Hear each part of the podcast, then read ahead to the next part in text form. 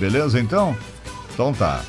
Vamos receber aqui na programação da Planalto, na super tarde, a coordenadora da sétima CRE, a professora Karine Imperator Weber. Karine, muito boa tarde, obrigado por nos atender. Tudo bem, Karine? Boa tarde, Benhur. Boa tarde a todos os parceiros e amigos da Rádio Planalto e também a todos os ouvintes que acompanham a programação da rádio nessa tarde. É, muito bem. Só para situar os ouvintes aí, a senhora, a senhora está em Porto Alegre, né? Neste momento estou em Passo Fundo. Ah. Não estou em Porto Alegre, estou nas agendas, estamos em agendas aqui. Ah, muito pela bem. nossa Pela uhum. nossa região de abrangência, né, tendo em vista que a gente está aí às vésperas do início de mais um ano letivo na nossa rede estadual. É, eu lhe pergunto porque a informação que a, que a produção recebeu que a senhora estaria em Porto Alegre, daí de repente alguma coisa desconexa aí fica complicado. Menos mal que está em Passo Fundo então, né? Bom, eu acho que tem assuntos importantes para trazermos aí para a comunidade escolar. E vamos iniciar então sobre as aulas né, na rede estadual de ensino. Eh, como é que está o cronograma, o que, que já foi estabelecido, Karine? Então, a rede de ensino né, tem o, o seu início de ano letivo previsto para a próxima segunda-feira, dia 21 de fevereiro, em todas as escolas né, dos 497 municípios do estado do Rio Grande do Sul. Então, a nossa rede, todas as escolas estaduais, retorno previsto para a próxima segunda-feira. Os estudantes, claro, né, os professores já retornaram essa semana né, das suas férias, estão recebendo formação nas escolas, também da Secretaria de Estado da Educação e também da Coordenadoria Regional, né, que tem feito então nesse nesse momento as formações aí de, para acolhimento e para preparação dos professores para esse ano de 2022. Uhum. Essa preparação para os professores inclui, inclusive, também as questões relacionadas às condições de, de trabalho, as questões eh, estruturais das escolas, né, Karine? Então, nós uh, já tivemos, né, na, em todas as, as, unidades escolares, ainda no ano passado, um retorno presencial.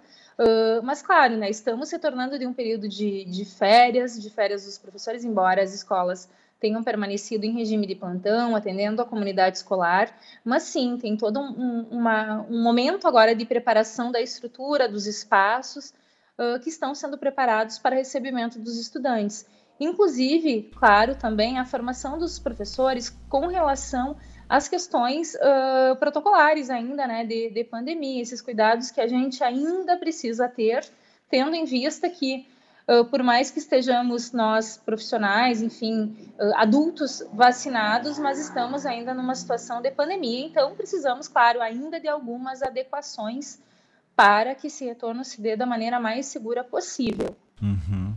A propósito, como é que está o quadro funcional nesse aspecto com relação aí à Covid? Alguma informação que lhe chega assim de que nós teremos professores já em condições o suficiente, Karine? Então, né, com relação a. Isso é bem importante, com relação à pandemia, a gente faz acompanhamento diário, sistemático, com cada uma das nossas 119 unidades escolares, né? 119 escolas pertencentes à sétima CRE, com relação ao acompanhamento, monitoramento dos profissionais uh, quanto à situação da Covid, né? Seguindo sempre os critérios ali, os protocolos Uh, enfim, da Secretaria Estadual de Saúde, né, as normativas da saúde. Com relação ao quadro no geral, nós estamos ainda fazendo o fechamento de quadro, que é um procedimento padrão de todo início de, do ano, onde o Departamento de Recursos Humanos da Coordenadoria Regional de Educação uh, faz, então, junto às escolas, a partir dos critérios de recursos humanos estabelecidos pelo uh, Departamento de RH lá da Secretaria de Estado da Educação, a gente faz então um fechamento com cada escola, ou seja, verificamos a matriz oferecida para aquele ano, ou seja, o currículo, né, a grade curricular, como a gente chamava, para cada escola, para cada turma, para cada nível, e os professores são organizados, têm a sua carga horária distribuída a partir dessa matriz. Claro que nesse início de ano temos também aqueles professores que pediram que a gente chama de remanejo, que é trocar de uma escola para outra, ou seja, é um quebra-cabeça, é o momento mesmo de organizar, fazer esses movimentos que se fazem necessários e, claro, também aquelas contratações nas situações onde faltar professor ou onde houve uma licença de saúde prolongada ou ainda uma aposentadoria, né? Ou seja, esse estudo, essa análise de quadro está ainda sendo realizada pela coordenadoria agora em ajustes finais, para que na segunda-feira a gente tenha então as aulas ocorrendo normalmente em cada unidade. Naquelas escolas em que, porventura, faltar ainda alguma carga horária de professor ou que ainda houver algum ajuste, nós vamos ajustando nos próximos dias para que cada situação seja resolvida com a maior brevidade possível. É verdade. É o que se pretende, pelo menos, porque a gente não sabe o que, que vem pela frente ainda com relação a essa questão da pandemia, né? Muito bem. Um outro assunto importante também, Karine, para falarmos é com relação às modificações aí no no ensino médio, né? E dentro disto, é, gostaria que falasse um pouquinho para a gente, né? Na verdade, é, que mudanças são essas, né? Que vão acontecer aí no, no ensino médio, Karine? Bem, então isso é bem importante. Nós temos acompanhado, né? Até na imprensa já há, há alguns meses, o próprio Ministério do, da Educação tem feito uma uma grande divulgação com relação ao novo ensino médio, né, que é uma mudança aí no currículo na forma como a gente Uh, na forma como a gente forma mesmo, né, uh, os estudantes nesse nível de ensino, né, no primeiro, no segundo e no terceiro ano do ensino médio. Tendo em vista, então, essa uh, determinação, dessa modificação, que ela não acontece só nas nossas escolas, né, da rede estadual, é uma mudança para todas as escolas de ensino médio, de todas as redes, em todo o território nacional, ela implica, sim, numa mudança bastante expressiva, tanto nos tempos de aula, né, a gente passa do mínimo de 800 horas no ensino médio para um mínimo de mil horas, e com uma proposição que se aproxima um pouco mais do dia a dia, da vida dos estudantes. Então, a ideia com o novo ensino médio, e já temos, né, já tínhamos 10 escolas na nossa região que estavam no, no piloto, ou seja, já estavam na, uh, testando essa nova forma de fazer ensino médio uh, já há dois anos, mas esse ano, então, todas as escolas se inserem e precisam oferecer a partir do primeiro ano, esse ano o novo ensino médio vai valer para nós apenas para o primeiro ano do ensino médio, em 2023 para o segundo ano e em 2024 para o terceiro ano, ou seja, uma implantação gradativa. Mas a partir já desse ano, todas as escolas de ensino médio da rede estadual, no seu primeiro ano, vão oferecer aos estudantes a formação geral básica, ou seja, aqueles componentes que a gente já conhece, que são fundamentais a língua portuguesa, a matemática e, enfim, as outras disciplinas, os outros componentes que são importantíssimos para a formação do estudante, mas também componentes bastante específicos, como uh, uma preparação para o mundo do trabalho, um componente específico sobre projeto de vida, ou seja, para que os estudantes também possam pensar sobre aquilo que desejam, aquilo que querem, que construam né, a sua própria história e também formação mais específica para as questões tecnológicas, competências mais específicas para esse mundo tecnológico que hoje vivemos e que, né, enfim, perpassa todas as áreas do conhecimento e também todas as formações que os nossos estudantes venham a escolher posteriormente. Então, essa é a grande mudança, né? Tanto no tempo de aula, que passa de quatro para cinco horas diárias, né? Totalizando aí no, no final do ano, então, o mínimo de mil horas, mas também aquilo que é ofertado, a forma como se alcança, o tipo de conhecimento que se alcança e se constrói com os nossos estudantes. É um novo olhar sobre o ensino médio, sobre a formação dos nossos jovens. É muito bom, interessante, né? Então, uh, a audiência vai se renovando, nós estamos conversando com a coordenadora da sétima CRI, a Karine Imperatori Weber, falando conosco né, sobre as mudanças no ensino médio, né? E dentre essas, então, a carga horária e também a opção profissional e técnica. A propósito, é, o, o, o, estudante poderá optar pelo profissional e técnico ou os dois serão juntos? Como é que vai funcionar isso, Karine? Então, uma expressão que vai circular bastante agora nos próximos dias, não tanto nesse primeiro ano, né, enfim, porque uh, tem essa implantação gradativa, mas é o que chama, a gente chama de itinerários formativos. Ou seja, a intenção é de que uh, o estudante possa né, fazer uma escolha ali no segundo, a partir do segundo ano, e isso vai ser um movimento construído com a comunidade escolar, mas que o estudante possa escolher, né, junto com a sua turma, qual itinerário, qual caminho formativo ele deseja uh, realizar, então, nesse ensino médio. E a formação profissional, ela é um dos itinerários formativos. Então, a formação profissional passa a ser também parte do ensino médio. Isso é muito interessante, porque existem formações mais na área da sustentabilidade, mais na área da tecnologia, mas também a formação profissional se insere como uma das alternativas para que o estudante já trilhe, né, já tenha esse percurso formativo profissional durante o seu ensino médio. Mas é uma alternativa. A escolha pelo itinerário ela vai se dar em cada unidade escolar.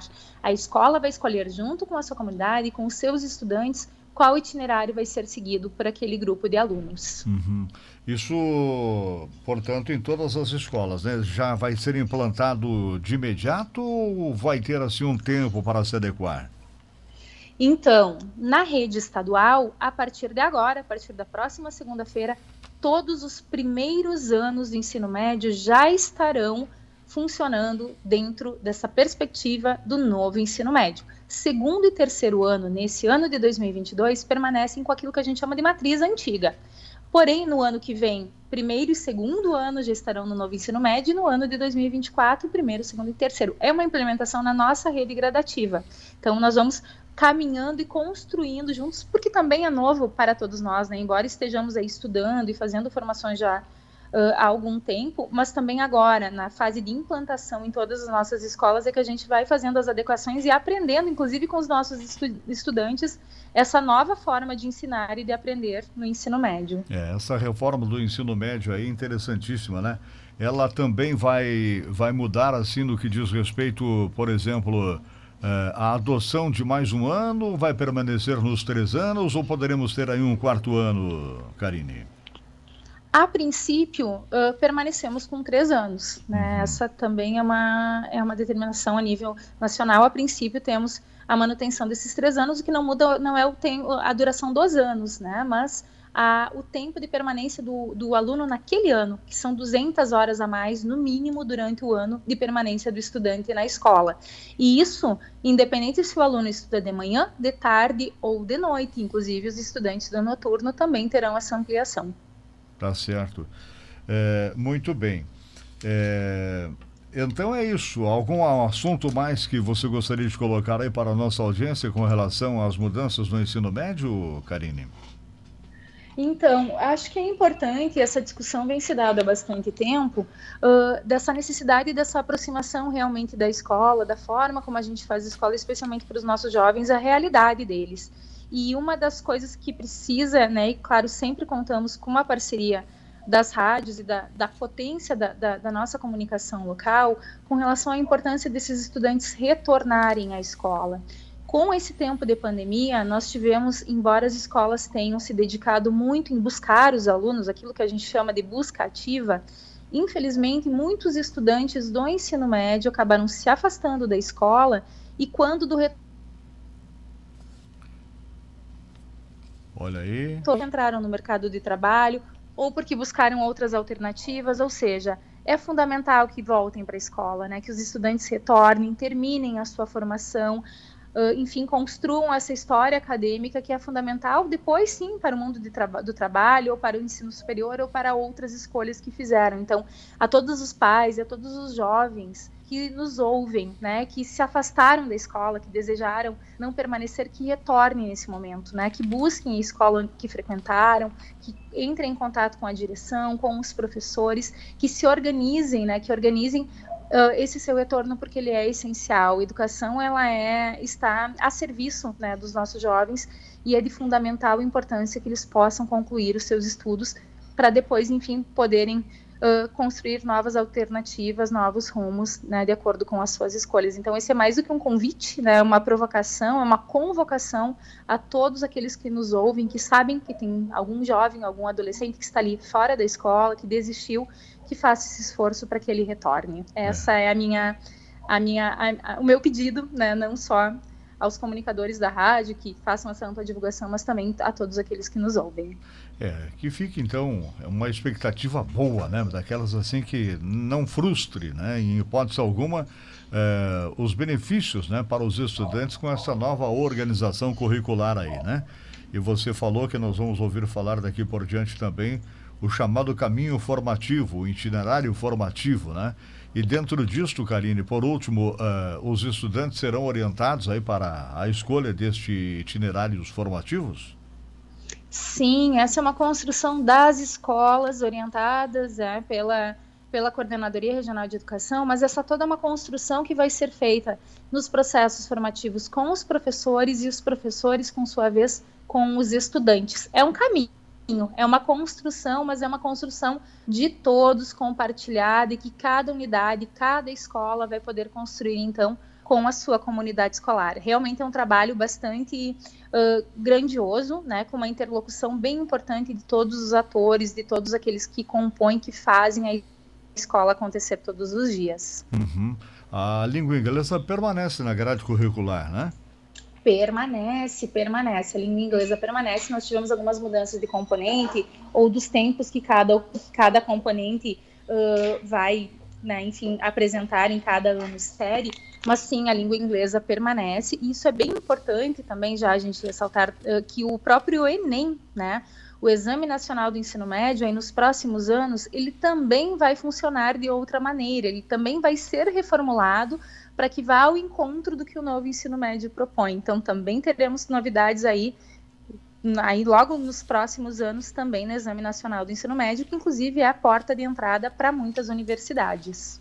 Tá bom, Karine. Portanto, segunda-feira, dia 21 de fevereiro, no nosso Rio Grande do Sul, né, 119 escolas que pertencem à sétima CRE estão aptas a receber aí os alunos é, no modo presencial, né?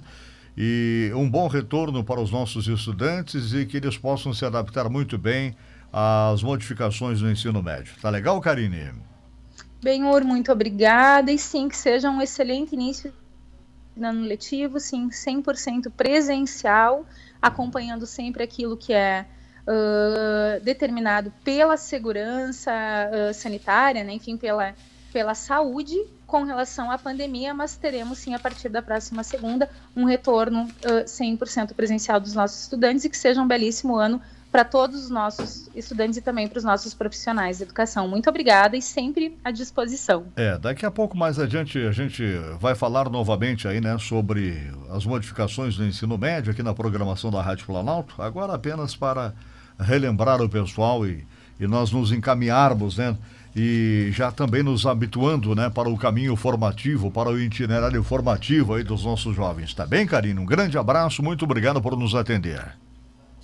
Obrigada, obrigada e boa tarde a todos.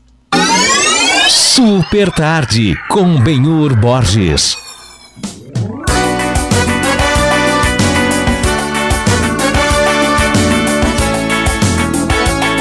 Aí então, né, gente? É, agora as coisas vão mudar, né? Esperamos que para melhor, né, gente? A volta às aulas presenciais no Rio Grande do Sul, na segunda-feira, nas 119 escolas aqui da Sétima Coordenadoria Regional de Educação. Conversei aí com a Karine Imperator Weber, que coordena a Sétima CRE aqui na nossa região. Bom, mais para frente vamos voltar a conversar, trazer informações, né? Porque tudo passa a ser novidade, né? Com as modificações é, no ensino médio. Mas aos pouquinhos a gente acredita, né, que o pessoal vai se adaptando aí aos caminhos formativos, aos itinerários formativos que estão chegando aí no mundo estudantil. A hora são 17 mais 9 minutos, em 17 com 9. Vamos de novo então. Tem sucesso no rádio, atendendo a participação do ouvinte, os atuais.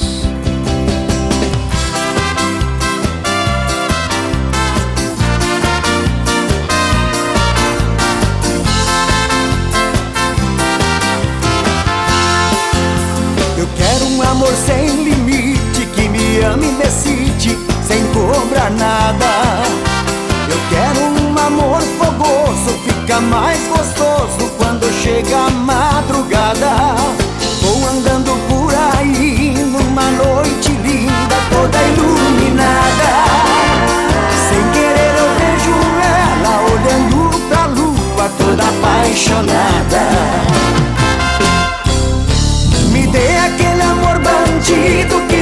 deixa sofrido o coração desse.